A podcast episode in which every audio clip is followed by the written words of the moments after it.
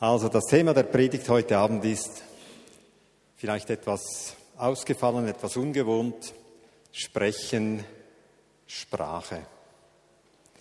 Es ist eine thematische Predigt und sie wird weniger konkrete Anleitung für den Alltag geben, als vielmehr vielleicht etwas ungewohnte Zusammenhänge aufzeigen, die mit Sprechen zu tun haben und mir für uns Christen als wichtig erscheinen. Sprache ist eine Gabe Gottes. Heute habe ich gedacht, wir machen sehr viel für unsere Schönheit, als Männer und als Frauen. Aber zur Schönheit gehört unsere Sprache. Und die müssen wir pflegen, der müssen wir Sorge tragen. Wir sprechen täglich Tausende von Wörtern und es lohnt sich meiner Meinung nach, diese kostbare Gabe etwas zu überdenken. Unser Gott ist ein Gott, der spricht. Schon ganz am Anfang. Und Gott sprach, es wäre Licht. Und es wurde Licht. Einfach so. Im Anfang sprach Gott und Raum und Zeit kamen in die Existenz. Das ist etwas ganz Gewaltiges. Gottes Sprache, Gottes Reden ruft aus dem Nichts Dinge ins Dasein. Dinge, die vorher nicht da waren, in keiner Form, sind nachher da. Gottes Reden hat schöpferische Kraft. Gott schafft durch wenige Worte das fast unendliche Universum und er schafft Männer und Frauen.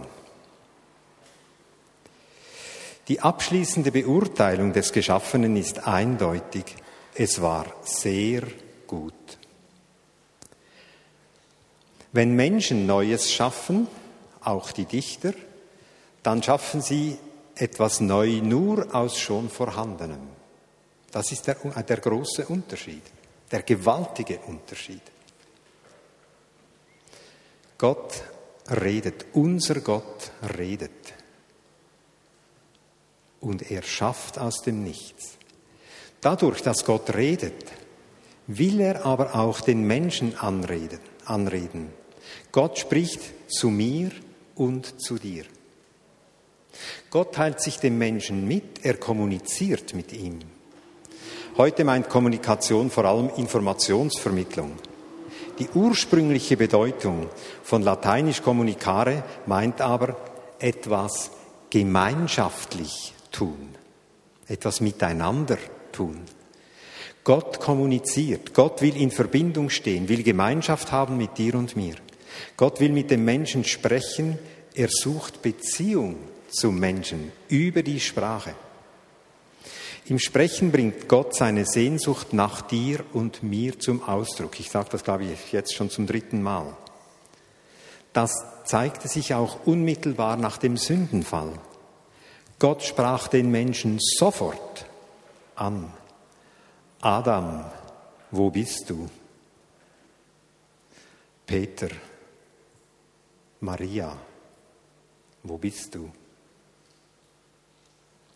Gottes Sprache ist Selbstoffenbarung. Gott gibt sich als Person zu erkennen, als Person, die ich sagt, die einen Willen ausdrückt.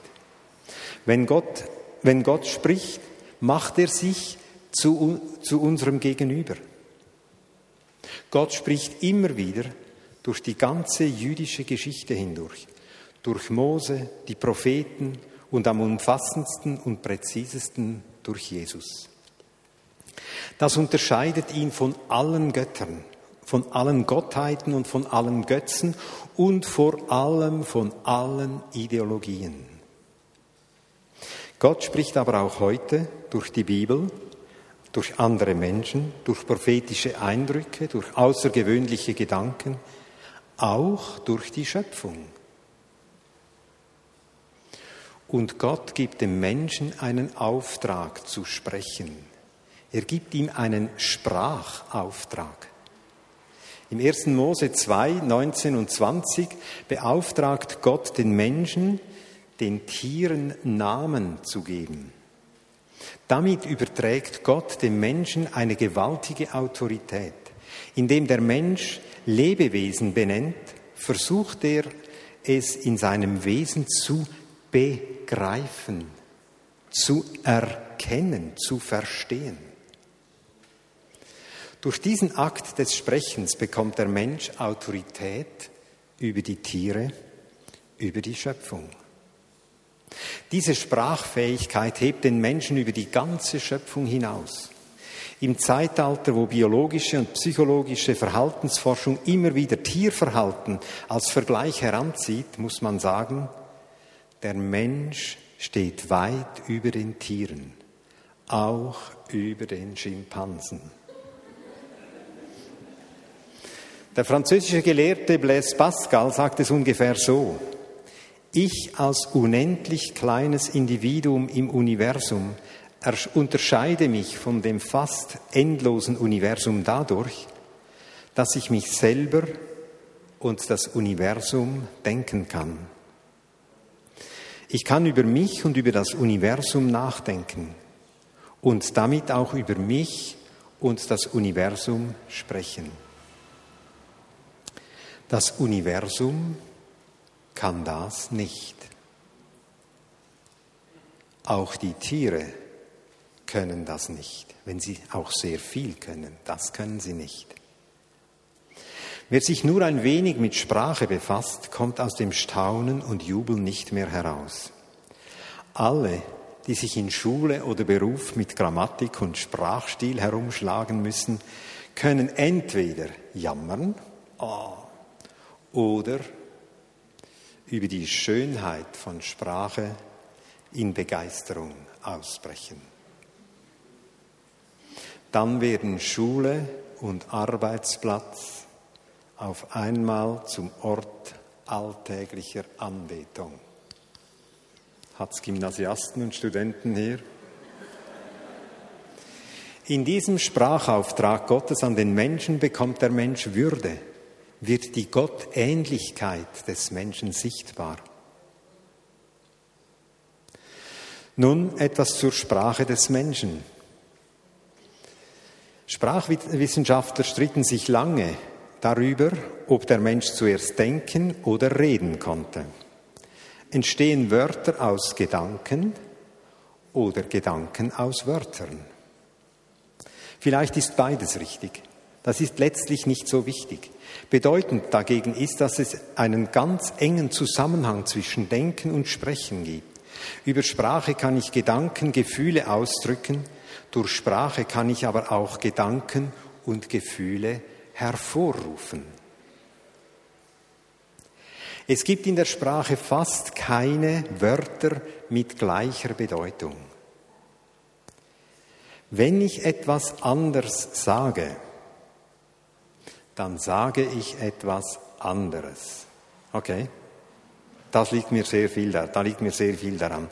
Wenn ich etwas anders sage, dann sage ich etwas anderes. Ihr werdet noch verstehen, warum mir da so viel daran liegt. Ich möchte nämlich jetzt einen kleinen Exkurs machen über die Sprache der Christen. Es lohnt sich für uns, auf unsere Sprache zu achten. Nochmals, wenn ich etwas anderes sage, sage ich, wenn ich etwas anderes sage, sage ich etwas anderes. Wenn wir Christen heute in der Öffentlichkeit von christlichen Werten sprechen, so sagen wir nicht das, was wir wirklich wollen. Wollen wir wirklich nur, dass die Menschen um uns herum christliche Werte übernehmen?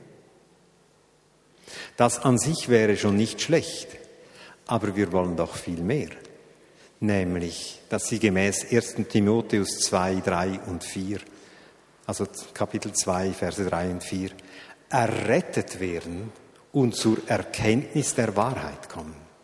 Das wollen wir eigentlich. Und das ist eigentlich der Wille Gottes. Darf ich in diesem Zusammenhang, und da wird es sich dann zeigen, ob er am Schluss immer noch klatscht, einige, kurz einige Fragen an uns als Vineyard Bern richten. Zunächst einmal herzliche Gratulation, Karin. Du hast heute, ich habe ich hab mich richtig bestätigt gefühlt durch das, was ihr gemacht habt in der Anbetung. Sie haben nämlich auch ein altes Lied gesungen. Nicht, nicht dass ich denke, wir müssen immer nur die alten Schnulzer äh, singen, überhaupt nicht.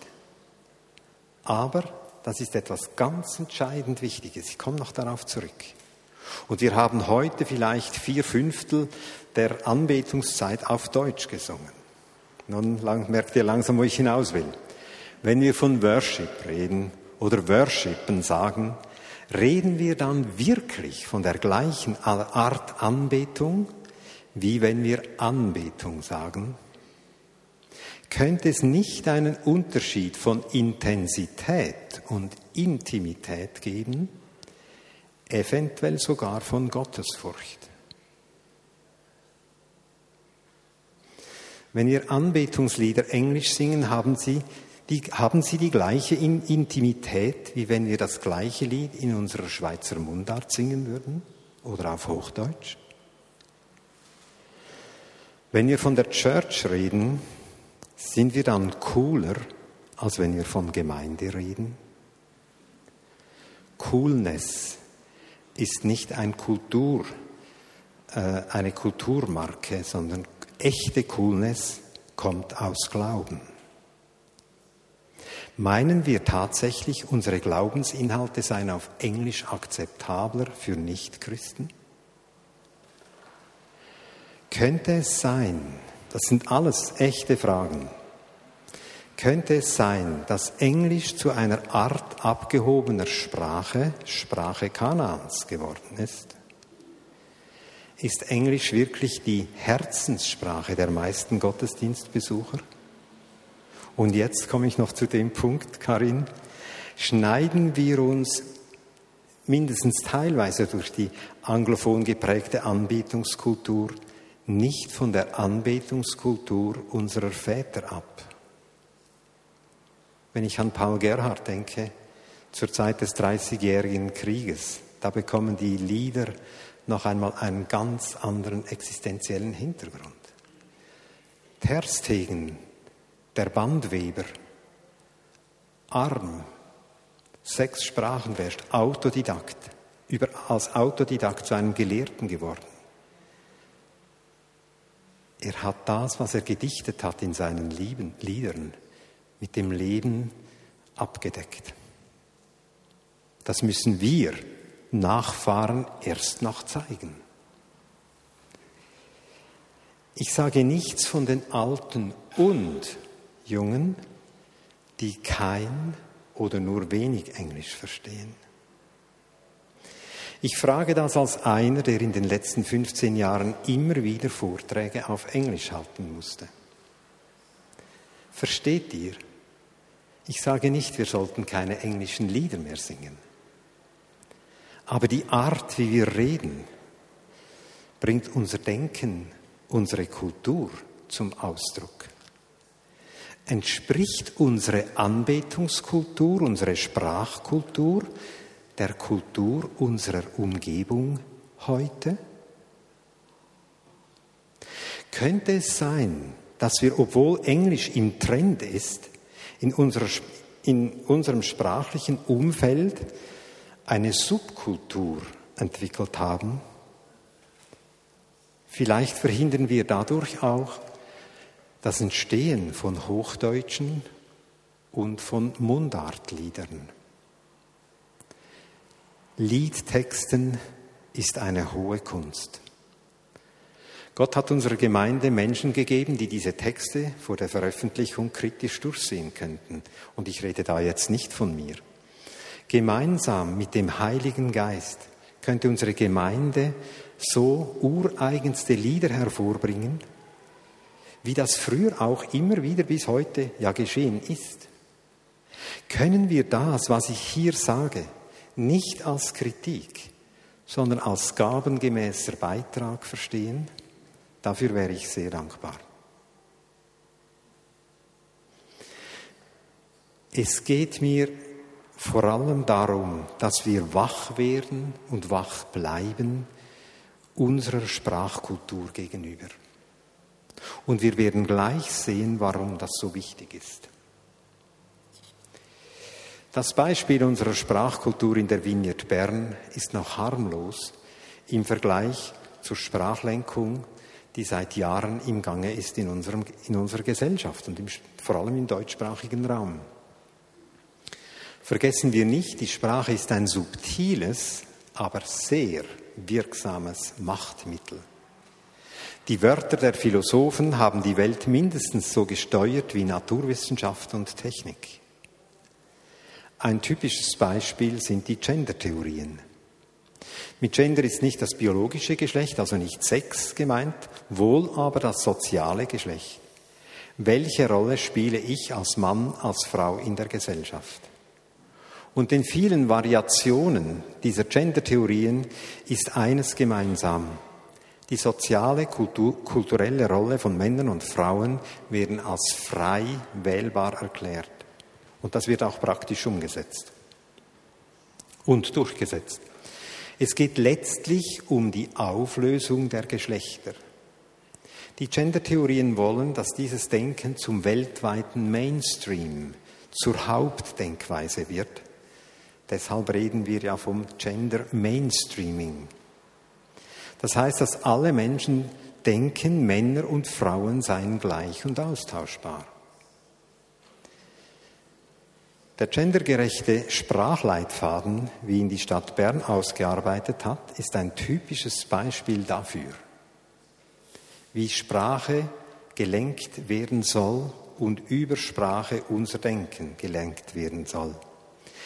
Fußgänger ist männlich, deshalb darf es keine Fußgängerstreifen mehr geben. Es muss Zebrastreifen heißen, wobei das Zebra ja weiblich ist.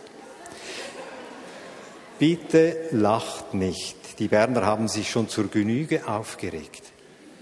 Aber die Abteilung der Stadt Berner Regierung oder Stadtverwaltung, die das veröffentlicht hat, hat uns einen sehr guten Dienst geleistet.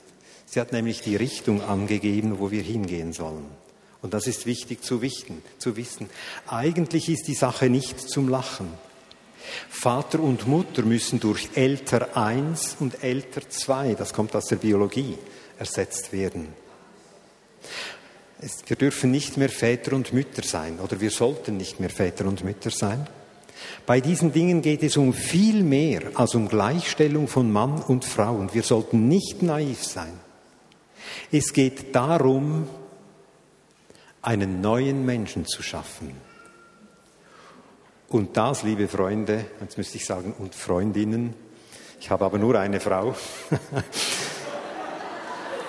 das kennen wir aus der verheerenden Geschichte des letzten Jahrhunderts. Da hat man zweimal versucht, einen neuen Menschen zu schaffen. Und wenn wir wissen wollen, wo das hinführt, dann gehen wir nur nach Russland und schauen dort noch die Auswirkungen an.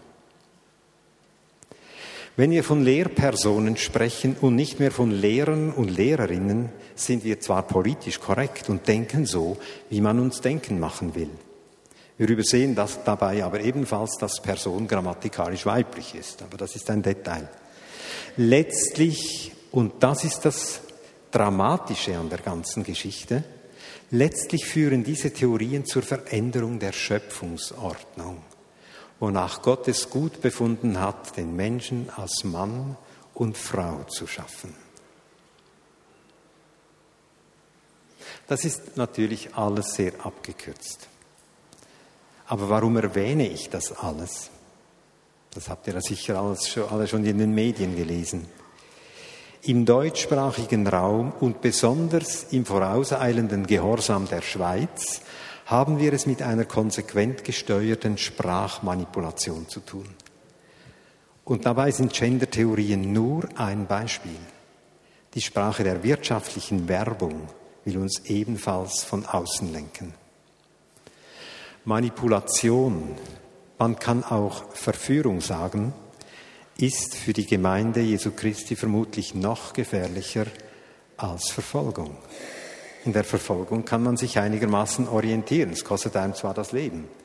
Aber weil uns die Verführung das Leben nicht kostet im Moment, verlieren wir dafür die, die Orientierung. Und das hat mit Sprache zu tun. Das alles könnte uns bedrücken.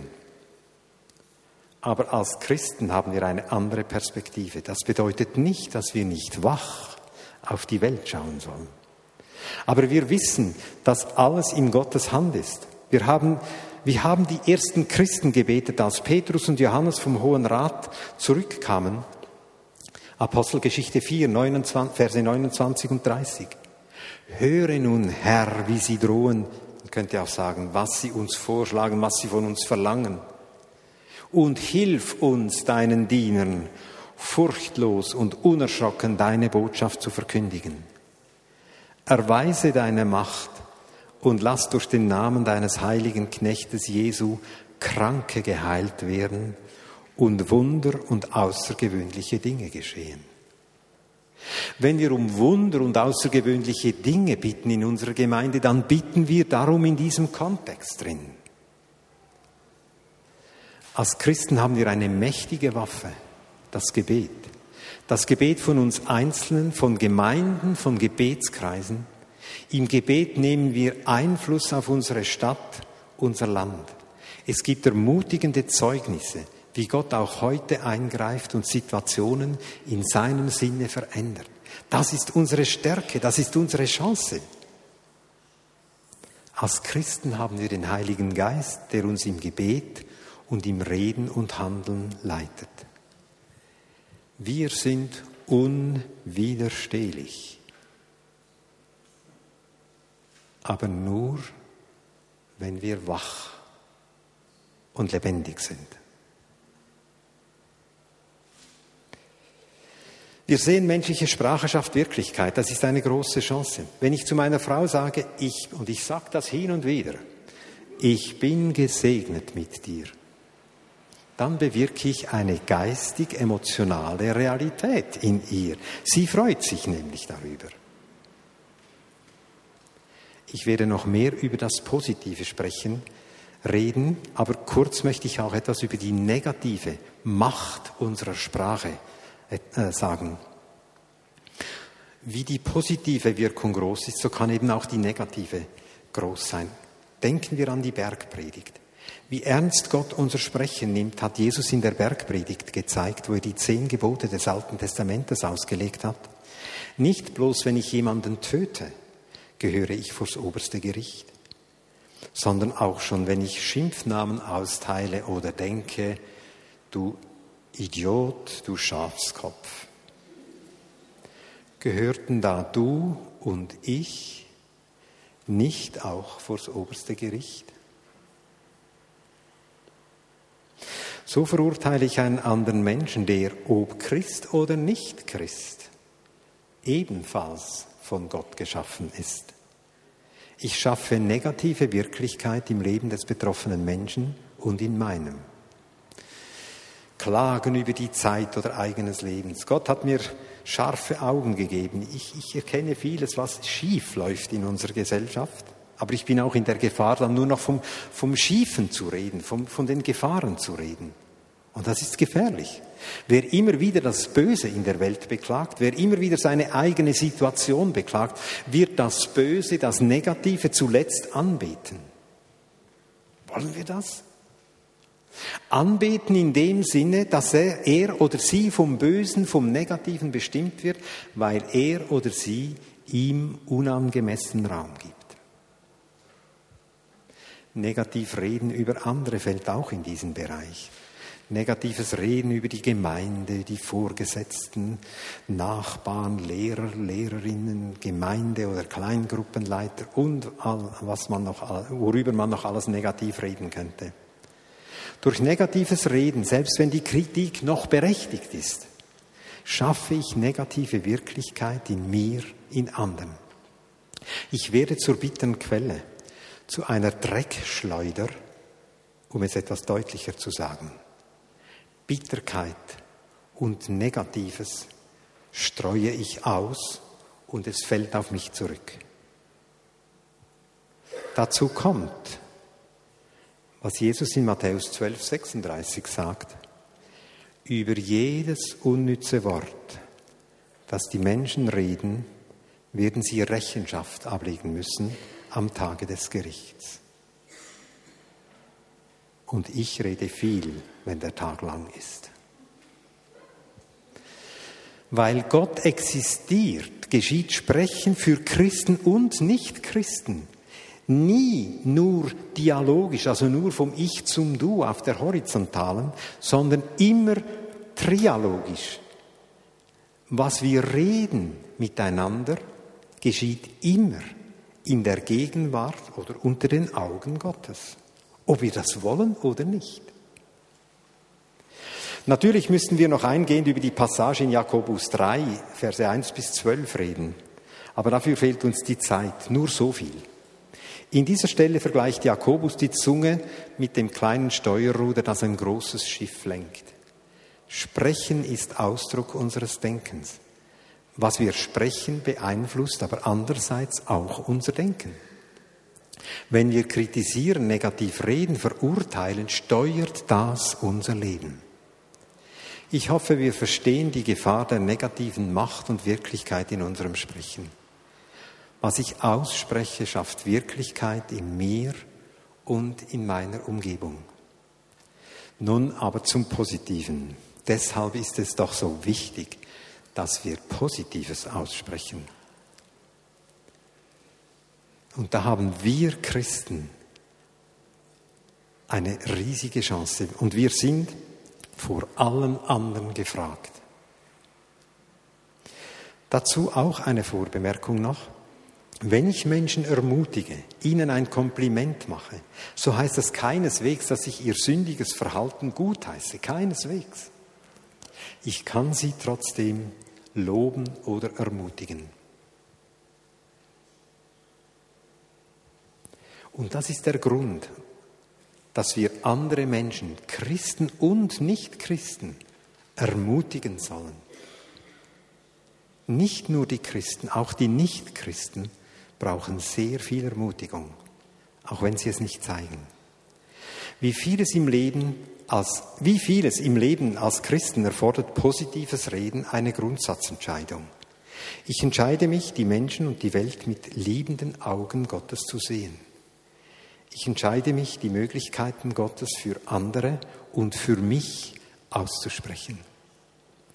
Das hat sehr viel mit Glauben zu tun.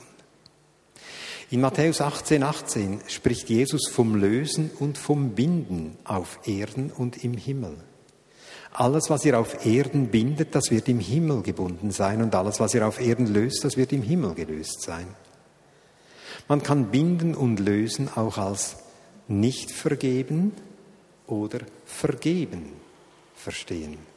Wenn ich Gnade, Barmherzigkeit, Vergebung ausspreche vor Gott, so wird Gott selbst vergeben.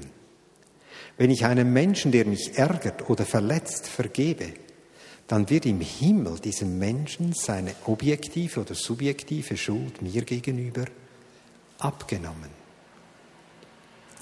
Ist das nicht eine gewaltige Autorität, die Gott uns gibt? Lohnt es sich nicht, die, diese positive Autorität zu gebrauchen? Es lohnt sich nur schon wegen mir selber. Ich selber werde dann auch freigesetzt von dieser Schuld und bin nicht mehr an den Menschen gekettet, der mich verletzt hat. Das ist weit mehr als Kraft positiven Denkens. Indem ich Vergebung ausspreche, verändere ich in der himmlischen Wirklichkeit Situationen ganz real. Ich entlaste Menschen. Danken ist eine weitere Art von positiver Sprache. Epheser 5, Vers 4b und Vers 20. Bringt vielmehr bei allem, was ihr sagt, eure Dankbarkeit gegenüber Gott zum Ausdruck. Und dankt Gott, dem Vater, immer und für alles im Namen von Jesus Christus, unserem Herrn. Danken weitet den Horizont, sprengt die Fessel der Klage. Wenn wir Gott danken, verändert sich unsere Perspektive es wächst eine Sehnsucht in uns drin, noch mehr zu danken. Im Danken geben wir dem Heiligen Geist Raum, Seine Freude kommt in uns und erfüllt uns. Dank und Anbetung ist das Einzige, was wir Gott zurückgeben können. Freude ist ein sehr starkes Mittel in geistlichen Auseinandersetzungen, in dem, im berühmten geistlichen Kampf. Unsere von Gott geschenkte Freude ärgert Satan, weil er dann seine Macht über uns verliert. Sprechen, wenn wir anbeten, sprechen wir auf, auch. Die Botschaft ist nicht nur in der Musik, in den Anbetungsliedern, sondern vor allem auch in der Sprache, im Text. Wenn wir manchmal singen, zeige deine Macht, lass es jeden sehen. Vater, stell dich zu uns und lass Wunder geschehen. Dann sprechen wir eine wunderbare Bitte aus. Aber diese Bitte hat Rahmenbedingungen. Mindestens eine. Und die steht in 1. Timotheus 2,8. Ich möchte, dass, und das gilt für alle Zusammenkünfte der Gemeinde, dass Männer, wenn sie ihre Hände zu Gott aufheben, ein reines Gewissen haben, keinen Groll gegen jemanden hegen und untereinander nicht zerstritten sind. Den Frauen wird anschließend anderes gesagt, aber ich denke, dass das erwähnte Zitat auch für die Frauen gilt. Die Frage ist, wie bereiten wir uns innerlich auf den Gottesdienst vor? Ich beobachte bei mir, dass ich unvorbereitet viel anfälliger bin auf Dinge, Menschen im Gottesdienst, die mich stören könnten, irgendetwas. Wenn ich aber mit reinem Herzen, mit geklärten Beziehungen in den Gottesdienst komme, bin ich viel geschützter vor Ärger oder Verletzung durch andere und viel offener für das Gute, das der Heilige Geist für mich bereit hat. Wir müssten jetzt auch über prophetisch Reden sprechen oder über Evangelisation. Evangelisation ist nicht nur Sprache, aber sehr oft auch Sprache. Aber das möchte ich beiseite lassen, einfach weil die Zeit schon fortgeschritten ist. Aber etwas möchte ich noch erwähnen, das auch in den Zusammenhang von Sprache fällt. Und etwas, das mir sehr wichtig geworden ist vor allem im letzten Jahr, in den letzten zwei Jahren. Das ist das Sprachengebet. Das Beten in einer mir unbekannten Sprache. Die Theologen nennen das Glossolalie. In einigen christlichen Kreisen wird da von Zungenrede gesprochen, wie immer auch. Beten in einer mir unbekannten Gebetssprache ist nicht heilsnotwendig. Aber diese Art von, von Sprechen schafft dem Heiligen Geist Raum in mir. Das Sprachengebet hilft mir im Alltag, die Verbindung mit dem Heiligen Geist aufrecht zu erhalten. Er hilft mir, Gottes Perspektive für diese Welt nicht zu verlieren. Er schützt mich vor, es schützt mich vor Ärger und Aggressivität. In Sprachenbeten kann man Überall. Höchstens vielleicht kann ich das nicht, wenn ich die Schanzenbrücke hochfahre mit meinem Fahrrad, weil mir dann die, der Atem wegbleibt.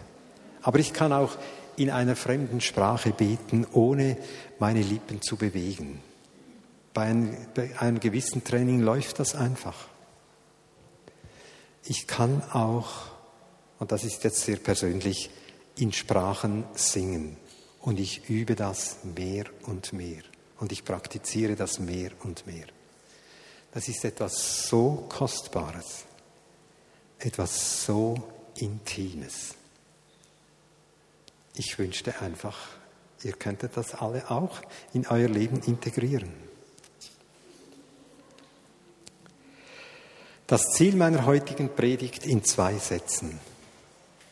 Lasst uns als Einzelne und als Gemeinde in allem Negativen unserer Welt auch das Positive sehen, eben aber wach sein, geistlich wach sein und die Liebe, die Gnade und die Freude und die Hoffnung, die Gott uns gibt, aussprechen und verströmen.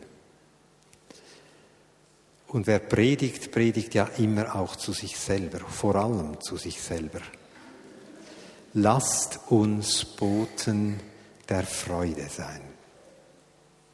Dazu müssen wir uns immer wieder entscheiden. Das müssen wir immer wieder üben, bis es zur Gewohnheit wird. Aber so werden wir als Gemeinde eine Stadt auf dem Berge sein und bleiben. Darf ich zum Schluss zwei Wünsche anbringen? Erstens, diese thematische Predigt enthält viele Einzelbereiche, die vertiefter bedacht werden müssten. Man kann jetzt nicht einfach nach Hause gehen und sagen, so jetzt mache ich das und das, Punkt A, dann Punkt B. Ich schlage euch Folgendes vor. Und ich bitte euch, mich nicht als arrogant zu empfinden. Entscheide dich in dieser Woche, deine Zeit vor dem Fernseher, also deine private Zeit, nicht wenn du beruflich vor dem Fernseher oder vor dem Computer sitzen musst, deine private Zeit vor dem Fernseher oder vor dem Computer, ich bin jetzt sehr vorsichtig, zu halbieren.